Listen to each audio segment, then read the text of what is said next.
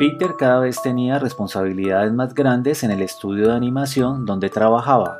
Esto lo hacía permanecer más tiempo en el trabajo que en su casa y así no podía compartir mucho tiempo de hogar con su pareja. Recientemente se le había asignado la responsabilidad de ser el director y guionista de una nueva película. Peter quería hacer una película de monstruos con la noción de que fuese similar a la idea de que los juguetes cobraban vida cuando las personas, especialmente los niños y niñas, salen de sus habitaciones. Peter pensaba desde niño que los monstruos salen de los closets. Peter empezó a trabajar en la idea de la película, la cual presentaría a los productores de esta. Ellos habían dispuesto cinco minutos para que Peter los convenciera de que la película sería un éxito. Los guionistas de Hollywood generalmente tienen de 3 a 5 minutos para proponer una idea pero los productores tardan solo alrededor de 45 segundos en saber si quieren invertir o no. Cuando llegó el momento de hacer la presentación, Peter resumió de la siguiente manera de qué trataría la película. En un mundo habitado por monstruos, sus ciudades se abastecen de la energía obtenida a partir de los gritos de niños humanos.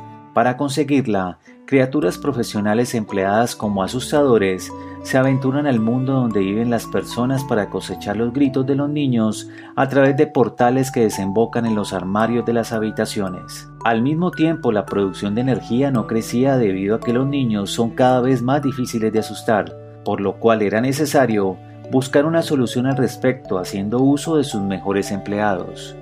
Al terminar la presentación, los productores le expresaron a Peter que la película no tenía un logline.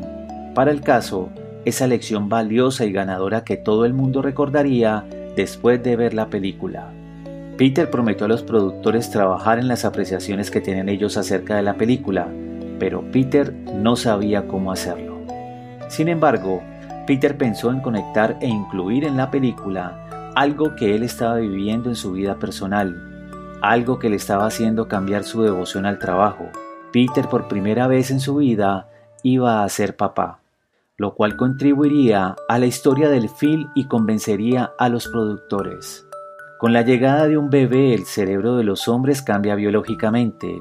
A diferencia de las madres, los padres crean el vínculo afectivo con sus hijos mediante la interacción, haciendo cosas con el bebé. Pero hace falta algo de tiempo hasta que esa interacción sea posible, es decir, hasta que el progenitor también recibe una respuesta por parte del niño. Adiós, Boo. Gatito.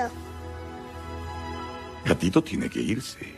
En la película, Sullivan, un monstruo gatito asustador, protege a una niña llamada Boo hasta que logra devolverla a salvo a su casa.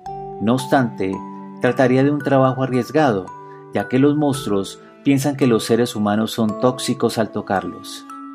En la vida real y de acuerdo a muchos estudios científicos, las personas creativas observan todo observan a las personas, ven posibilidades en cualquier lugar y están constantemente recopilando información que podrá servirles en cualquier momento.